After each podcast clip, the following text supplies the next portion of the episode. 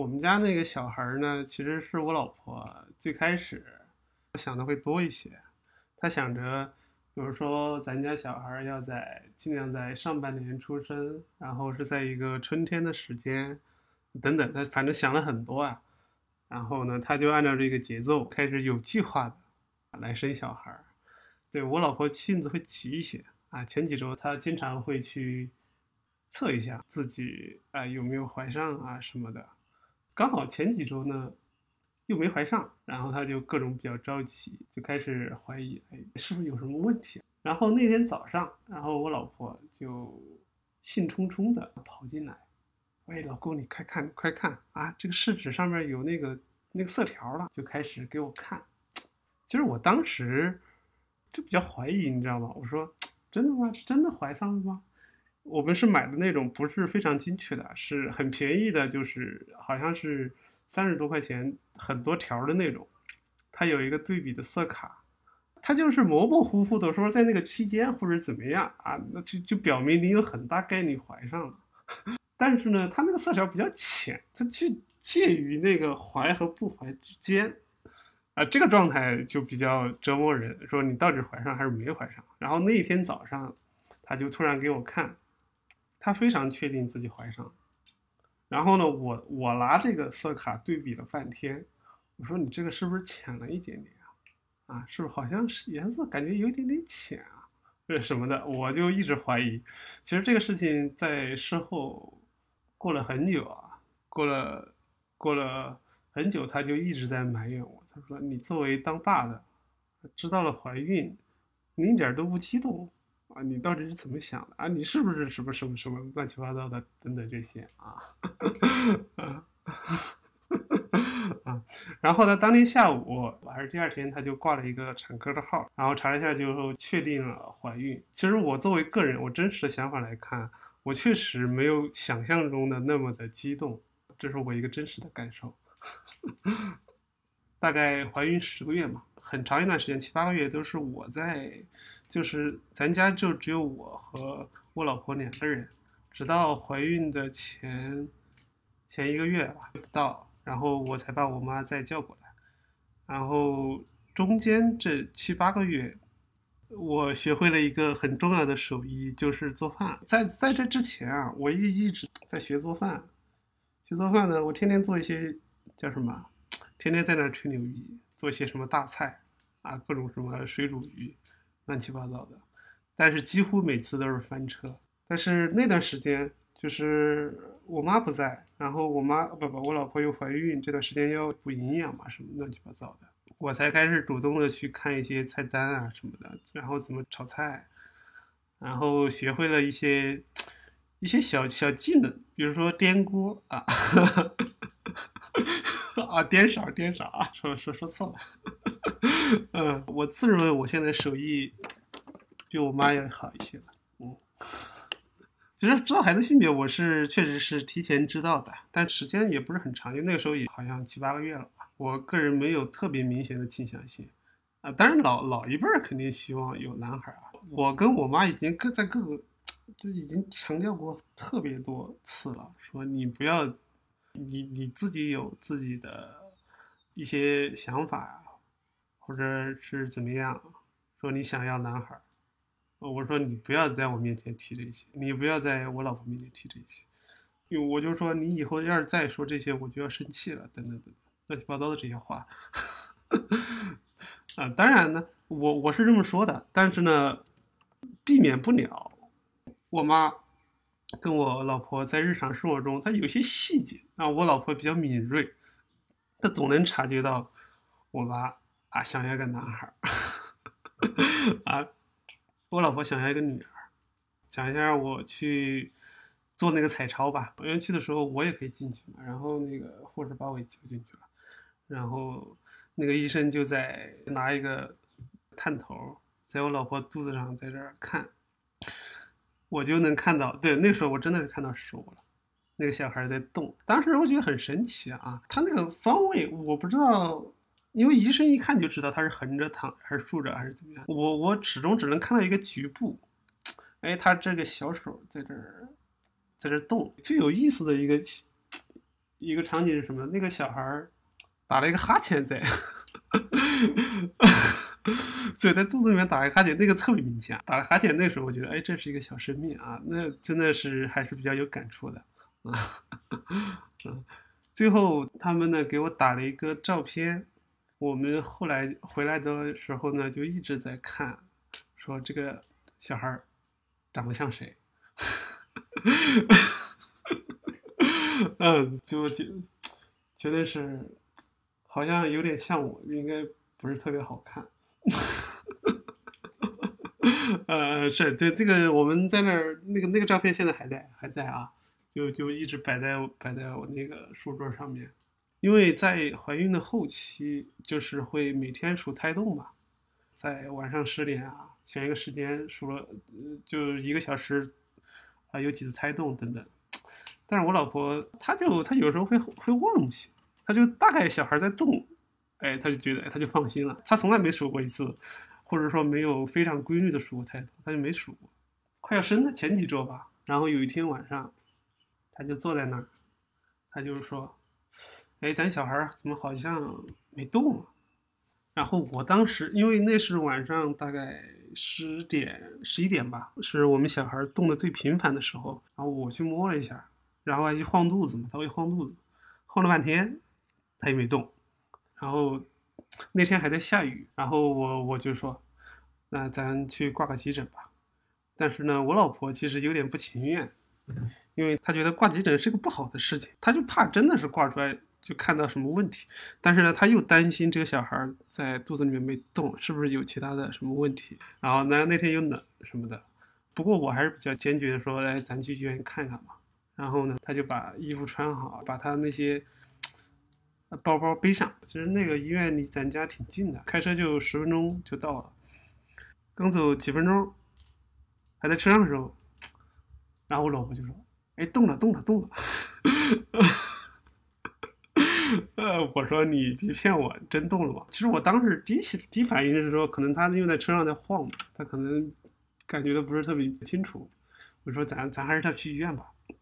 但是我老婆这时候就特别的肯定说，他肯定动了，咱赶紧回去吧，你别开了，啊，他说了好几次，然后我就把车停在路边上，然后就过了一会儿，我，我我就在在摸他的肚子，其实过了几分钟之后，我才能明显感觉到，呃，有有胎动了啊，然后就回家了，很高兴的回家了。我们的预产期是三月二十八号，然后在三月二十七号那天，我老婆不知道是。不清楚她是不是觉得这个小孩要出生了，然后她就说，生之前咱要出去吃顿好的，啊，好像大部分要生小孩妈妈好像都是这样，就吃了个西餐，吃了个惠灵顿牛排，啊，他就，对，他就吃了个那个，然后还吃了那个叫什么汉堡，那个汉堡叫什么名字？我我突然不记得了，就是是一个意式的餐厅，嗯，啊，然后就吃了个这个，呃，吃了这个之后，然后回来。过了没过多久，两小时就开始痛起来了。其实痛了大概，因为这个时候就有规律的宫缩了。他医生是这样的，就是说规律宫缩的话，你要间隔到，比如说到好像到呃五分钟以内的话，你就可以去医院了。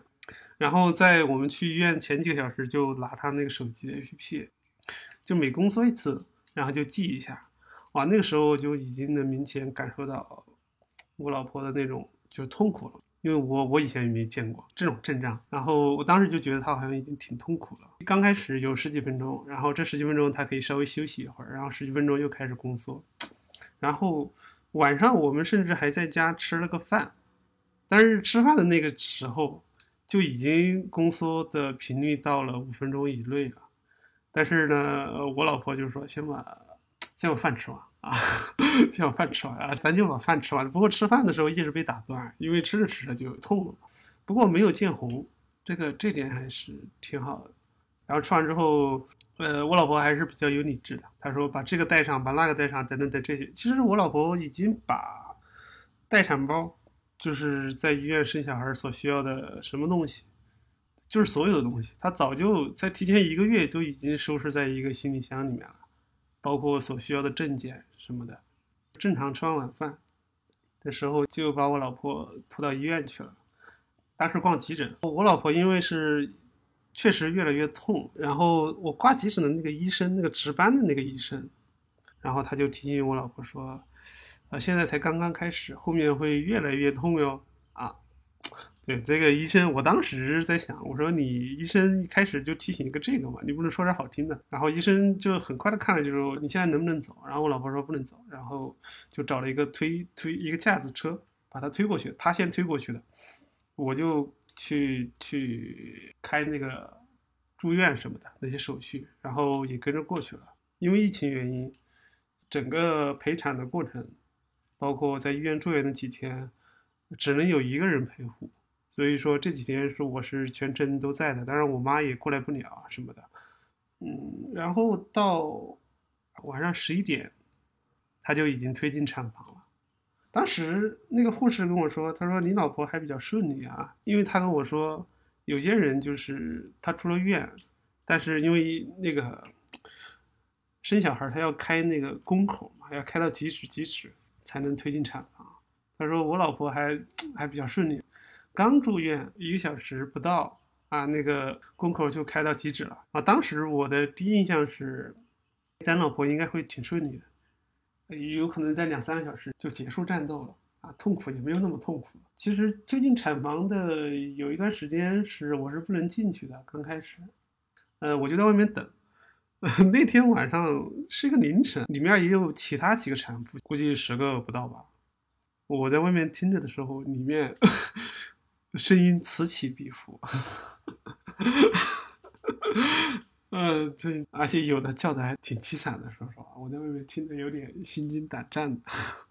但是我我没听到我老婆的声音，因为就是我老婆把手机拿进去了啊。刚开始她还给我发消息，就是平时日常聊天的一些消息，她就说一下他的情况啊，他说现在啊好痛啊，我要痛死了。呃，当然他会加一些表情包啊，什么类似的。但是我在外面其实做不了什么事情，因为我那时候还进进去不了。然后我就一直给他发发消息啊，是什么什么的，什么啊，很快的啊，什么，我就说你需要什么，我给你送呀，什么的啊，加油啊，老婆什么的，这些就加油打气的话。嗯嗯。直到我进去之前，我其实我都听不到他声音啊！我一直坐在外面，一直在看，而且那个产房外面有个屏幕，上面写着“文某某”，然后现在升到哪个阶段了，就就有这么一个显示的一个状态的一个地方，我就一直盯着那个屏幕看。但是直到我进去之前，那个屏幕的状态都没变过啊！我就在想，那个这医院的系统是不是太垃圾了？啊，因为我是搞软件的，你搞个这个系统又没有什么信息，你搞了还不如不搞啊。然后中间有一次，我老婆给我发消息说你要不要进来陪产？呃，其实她第一次问我的时候，我说，呃，你需不需要我进来陪产？如果需要的话，我就进来。她没回复我。然后过了一段时间，她又问了一次，你要不要来陪产？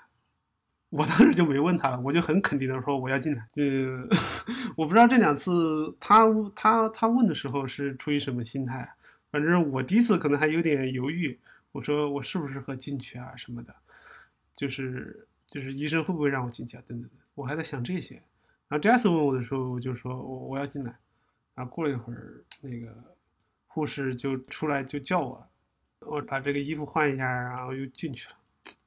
第一眼啊，看到我老婆，我老婆是选择那个水中待产。水中待产就是，就是有个类似于一个大浴缸，然后我老婆躺在浴缸里面，她还带有那个呼吸，可能是送氧的一个机器吧，然后脸通红。我感觉比较意外是我老婆并没有，就是痛的要叫出来声音那种啊，我老婆一直在忍着，是这样一个状态。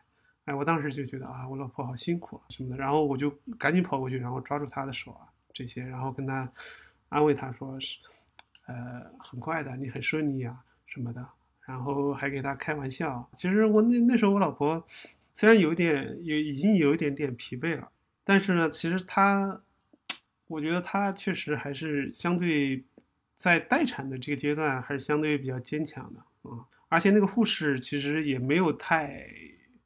呃，只是稍微做了一下指导，只是说要等等你的那个宫口要开到几指、十指然后才能才能生小孩儿。然后我们在水中待产就有这么一个过程。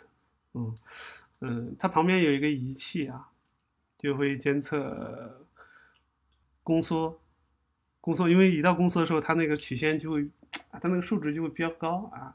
我其实一直在看那个东西啊，我看到那个时候，然后我老婆就开始有有痛感了嘛。其实还是那句话，哇，要痛死了什么的。其实我我不知道啊，我以为开到十指就结束了啊，开到十指这小孩就顺理成章的出来了。我当时就是这么觉得的，因为我老婆在她那宫口开的比较顺利嘛。我说，我然后我就一直在安慰她，我说，哎，快马上就要到十指了，然后咱就过去了啊什么的。我就我我因为我就是这么认为的，我也是这么安慰他的。结果呢，他因为他那个水下待产不能超过两个小时，就不能在那个浴缸里面待够两个小时。你你要么你在两个小时之内就能把小孩生出来，在水下就生出来，你要生不出来你就得起来。然后大概到凌晨一点多不到两点的时候，然后因为虽然开到了十指，但一直就好像有点不顺利，所以我老婆就起来了，然后坐到那个。那个椅子上嘛，我我觉得从那个阶段开始，我这才真正感受到生娃的痛苦。在水中的时候，我老婆其实没怎么叫出声音来，她就一直在忍着，就是咬着牙。每次宫缩的时候，她都咬着牙就过去了。啊，当时我觉得我老婆好坚强啊，宫缩那么频繁，然后还持续了一个多小时、两小时。还能不说一些那些啊，我我我不行了什么什么的，他都几乎没说这些话的，嗯，因为他是躺在那儿嘛，对吧？然后我是站在他的头后面，就是每次宫缩的时候，我老婆就要使劲儿了，就使劲儿往他往下推，把小孩推出来。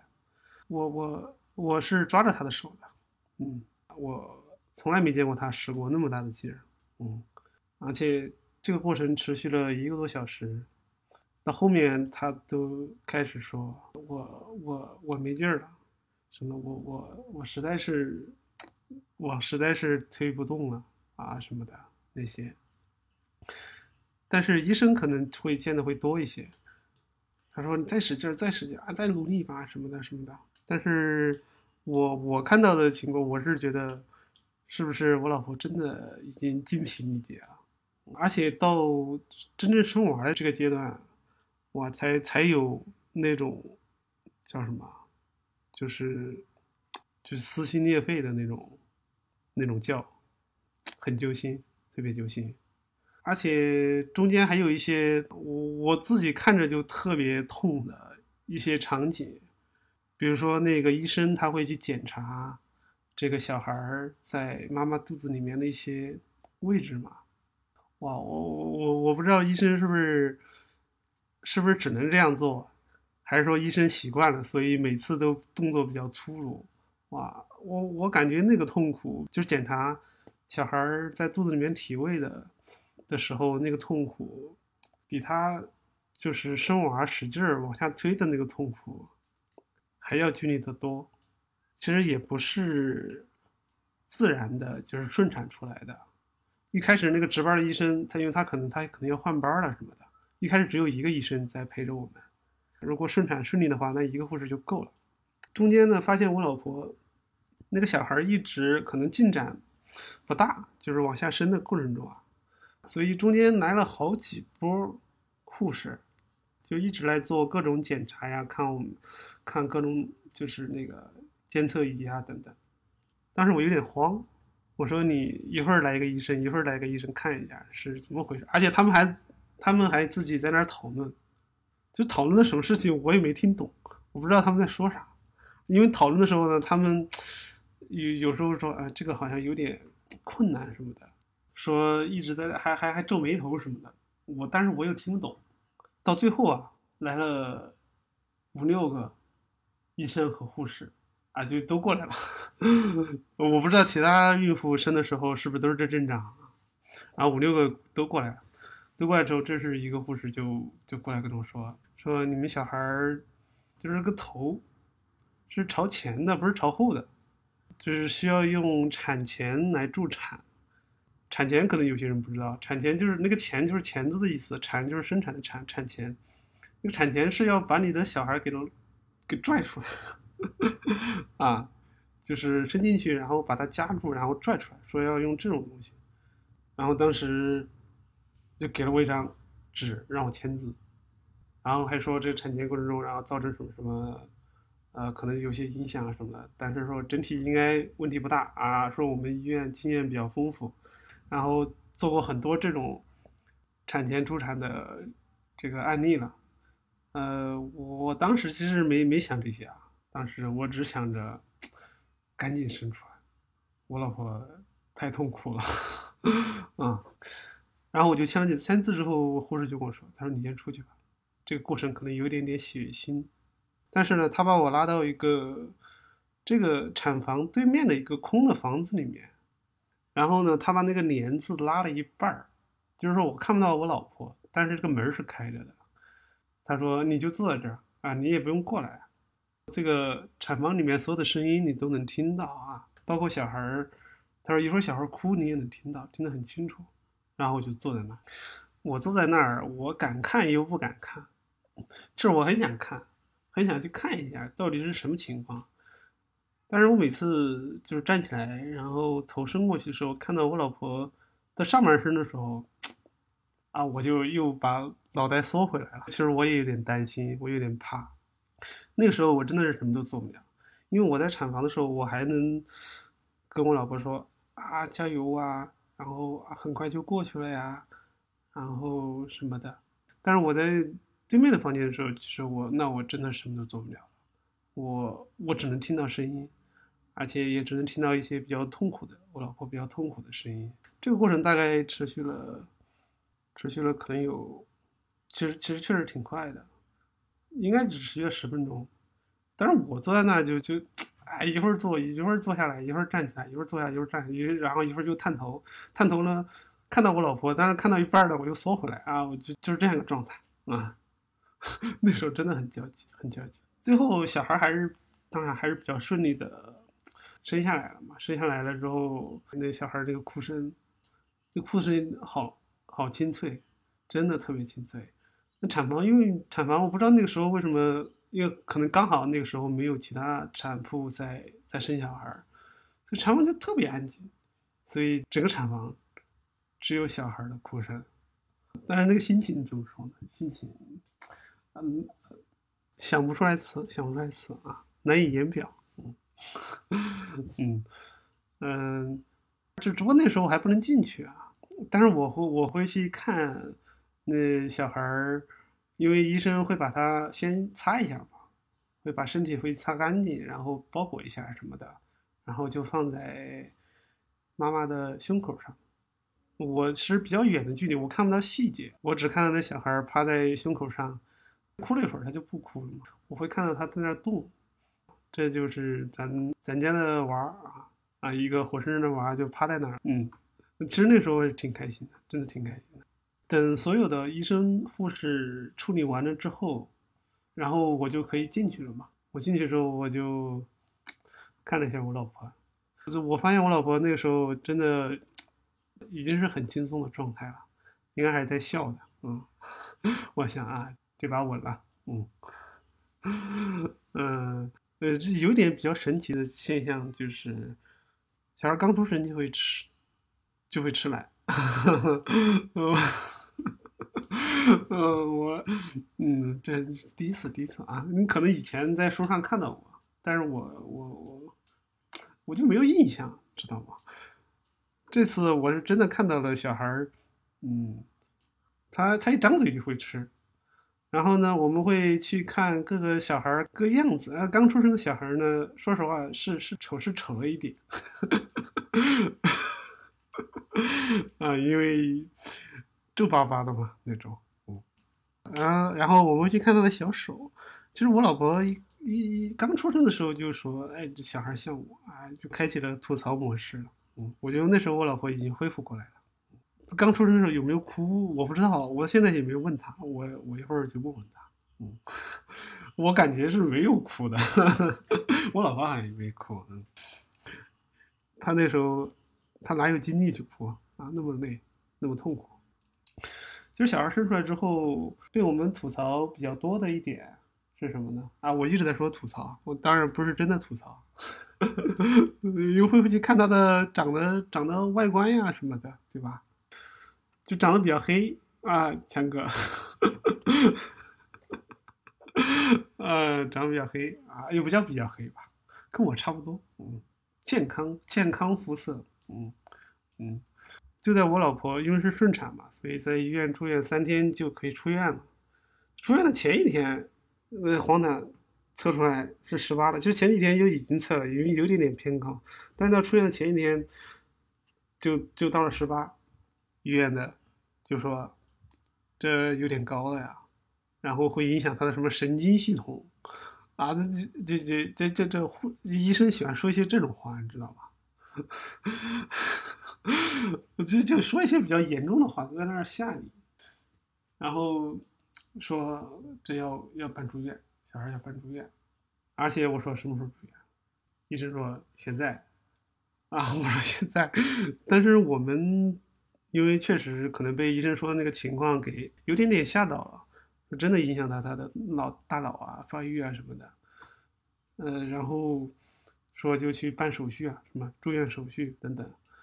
但是我老婆一开始也没想那么多啊，就开始担心小孩啊，这那会不会出现什么问题啊，等等，然后就催着我去，啊，你你赶紧去，啊，办手续啊什么的。直到办完了之后，因为要把小孩抱走嘛，然后我就抱着小孩，我就说，你再看一眼。我不知道我当时为什么说这种话啊，我我回想一下，我当时不应该说这种话的，嗯。没有，他当时就眼睛红了，红了，哎，眼睛红了，眼睛红了。然后我就把他抱走了，因为新生儿住院是在另外一层楼，不在这层楼。他没有那种大门啊，那种东西，他就相当于是个什么？我们古代搞典当，典当铺，就是就只有一个窗口，你把东西放过去，然后他再把一些东西给你。啊，就是这个，就是就是有，就是一个窗口，我把小孩放在窗口，然后窗口里面有护士把小孩抱进去，然后再给他做检查，然后给他换衣服什么的，就这样一个一个过程。我因为住院新生儿住院嘛，要签一堆手续嘛，签各种签字，啊，其中有一单有一张单子是什么？病危通知书。哎呀，呃，这个我也是第一次见到这个东西，嗯。我我好像以前我也没签过这种东西啊，病危通知书。但是那个医那个医生解释了一下，说这个你不用担心，所有新生儿要住院都会签这个的，因为医生嘛，他可能作为站在他的角度，他会把所有情况都给你说清楚，说这个黄疸，呃，如果严重了，分几个阶段，第一阶段我们要怎么处理，第二阶段要怎么处理，第三阶段要怎么处理。他说到最后一个阶段，说要换血，哇，换血这又又又把我吓到了。嗯，总之，我把小孩送到新生儿住院整个过程中，就是一个叫受受恐吓的状态。嗯，嗯，但是那个时候已经没有，也没有说想着说啊，我受不了了，我要把他接出来怎么的？因为还是想着可能先住院嘛，住院先看一看。嗯，因为小孩新生儿住院那几天，大人是不能过去看的。这就真的住几天照蓝光，因为黄疸要照蓝光。我们要每天要定时的去送母乳，就是挤出来之后拿一个保鲜袋儿，然后冰冻之后要送过去。我们每天因为小孩住了三天嘛，我老婆第二天就出院了，就或者第二天刚出院的时候，嗯，当然我妈也在家，就是这整个状态就就不太不太轻松，知道吗？因为你想想。老婆在在医院，然后生小孩，然后出院了，然后我和我老婆回来了，小孩留在医院了。啊，特别是老人觉得这简直是我从未听说过有这种事情啊！不，当然我妈也不会说什么呀。但是我提醒过我妈，说这几天你就多干活，少说话。啊，我老婆其实她状态也稍微有一点点，就就就容易被激怒。这种吧，因为小孩儿也不在他身边，他也担心，他想看他又看不到等等。嗯，这三天的话，就咱们就在焦急的状态中度过的。那个其实医院好歹他提供了一个探视的一种途径，什么途径呢？就是远程探视。远程探视是什么？手机，呃，小程序有一个小程序，护士会他在那边，他会用手机。跟我拨通我，咱俩我跟护士连线，连线去去看那个小孩的状态。整个住院的过程中，大概四天呃五天吧，有一次探视的机会。探视就是什么？就是我跟护士拨通，然后看视频，然后护士就把这个手机放在那儿。护士显得很敷衍的状态啊，就把手机往那一摆，他也没摆正啊，也没也没拍到全身，就拍了个很侧面的一个地方。感觉护士很忙，他他一开始是确认了，说给我看了一下那个新生儿的那个什么吊牌，说哎是多少床？就是八床，啊谁谁谁谁呃是谁谁谁的小孩儿什么的，他都说了，但是这个过程他一上来就说这个我还没反应过来，他就开始了，就把手机摆在那儿了，啊这个过程显得有点敷衍啊，不过我当时倒没注意这些，我主要的精力还是在看咱那小孩儿，当时就觉得哎咱家娃儿。黄疸应该好了吧？应该快出院了吧？然后我问了一下咱咱小孩这个黄疸的情况呀什么的，然后就是整体上来说，其实都恢复的挺好啊。当时我才算心里的一块石头算是落下来了吧。然后我就赶紧给我给我老婆打电话，那我老婆肯定也比较着急嘛，她问了我一堆问题，一堆问题啊，很显然。我只回答得了其中的一两个，那不不过我的主要还是在安慰他，我说没问题，快出院了什么的。但是他一直在问我到底哪一天出院啊什么的，所以在第二天他就要求我，你赶紧去医院，你把他接回来，我不管哪天出院，你赶紧给我接回来。然后第二天我就去医院了嘛，去医院就叫护士啊，那个护士也很难叫。因为我刚刚说了，那个新生儿入院就是一个柜台类似的一个类似一个柜台的一个窗口，你是喊不到人的，你需要按到外面的一个门铃儿，才能把里面的人某一个人叫出来，啊，然后当时我就说我要我要带娃出院，什么的，然后他就说你你你小孩黄疸还没恢复到我们预期的水平啊，然后又说，呃，我监测到某项指标有点高啊，我们要。我们要再住三天院，我 说你别给我扯了啊，别给我扯淡，赶紧给我出院。嗯，嗯，啊，不过咱们妥协了一下，反正第二天出院啊。总之就第二天出院，总共咱家小孩住了五天，然后，哦，出来的时候，小孩说实话还是确实有点黄不拉几的，嗯嗯，有确实有点，不过。其实只要能看到小孩儿，咱就 心里要放心的很多嘛。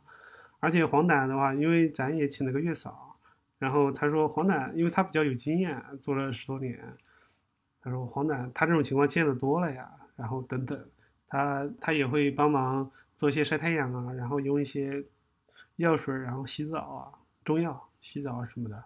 好在到现在，昨天前天吧。前天，然后又去医院复查了一下黄疸，已经降到正常水平了。小孩在出院的倒数第二天，然后我去准备接他出院嘛，我要签字让他提前出院嘛。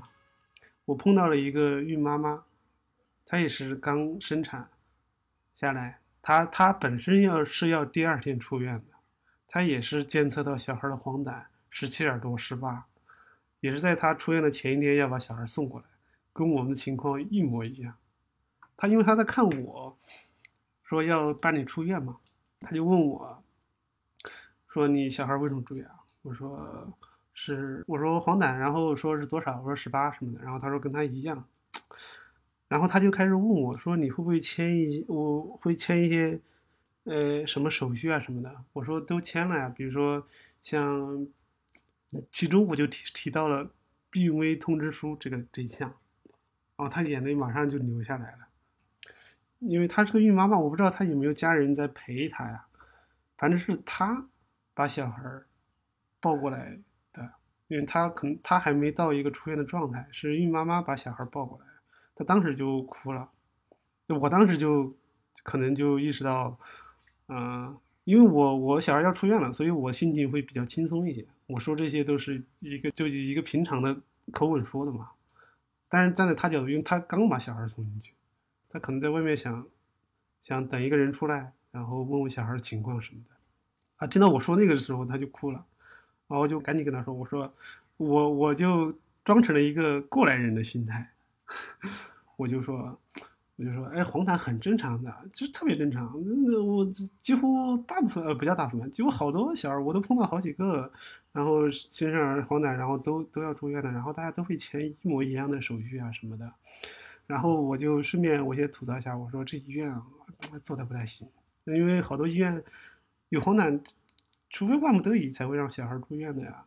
然后咱医院就就就就搞得不太行。我说后面你你过几天你也过来再签字让他提前出院，等等等等这些，这反正这是一个小插曲吧。这样的话，咱家小孩就就就顺利的出院了。嗯，说实话，我确实没有哭啊，就是我在那结婚的时候我也没哭啊，我在好几个重要场合我都没有哭，不知道可能是我个人的性格。嗯，不过我说激动也好，或者说在比如说在场上很焦急也好，或者是有点无力也好，其实这些情绪当然都在我心里，其实我心里其实是感受到的非常的明显，而且清楚的，只是说我我没表现表现的出来的话，会相对会淡一些啊，确实没有哭。当然，我老婆也也质疑过我，你为什么没哭？你是不是不喜欢你小孩？啊，嗯，因为我老婆会敏感一些，所以她有一些碰到一些事情，她就会啊、流眼泪。真的，我知道我跟我老婆性格是截然相反啊，截然相反，一个急性子，一个慢性子。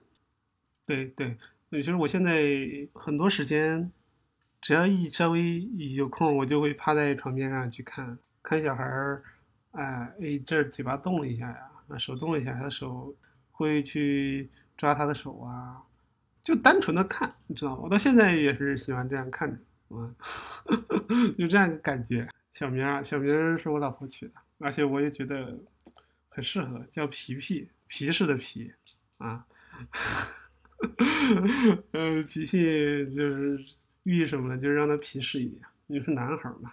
对，整体上我的感觉都要叫什么，或者说没有主动的去做一些比较充分的准备，或者说没有意识到我要去做一些准备，为为这为迎接这个小孩的出生，就是我有点后知后觉。就出生以后，我才慢慢的有了一点，就是说什么。你要有一点责任感，因为这个小孩儿他生病了或者怎么样，你要就要去带他去看医生啊，这这这是一个很简单的事情，对吧？小孩生病要去带他看医生，就这是一个很简单的事情。但是在是有小孩之前跟有小孩之后，这个感受上是不一样的，就是你自己的叫就刚刚说的责任感也好，还是主动性也好。你都会明显的感觉，你就就就有一个娃儿，你要照顾啊，对，你要你你要照顾他，你要照顾他，所以你就要做点事情，嗯，是这样一个感觉啊。就是我现在现现阶段比较期待的是个什么？是他叫爸爸妈妈那一刻。嗯啊，嗯，真的，这个这个是比较期待的，因为因为现在能听到他的声音了啊，但是呢，他不会说话。他眼睛现在也不是很聚焦啊，所以比较期待他的最更比较近的是希望他能听到他能喊出爸爸妈妈，然后更长一点的呢，比如说他长大了是吧？你其实想问，或者说不管是多大也好，这个我确实没有想过。嗯，这个过程我确实亲身体验到，我老婆在其实，在怀孕的那段时间，她比如说她孕吐啊什么的。精神不好啊然后或者说情绪波动啊什么的其实现在经经历过生产经历过这个产房的那段经历之后我觉得前面那些小埋怨啊什么的啊那那些全都可以忽略不计因为相对于她在生小孩之间那个过程中遭受的痛苦来说所以我老婆真的比较的厉害说伟大是有点虚但是我老婆真的是很厉害感谢老婆。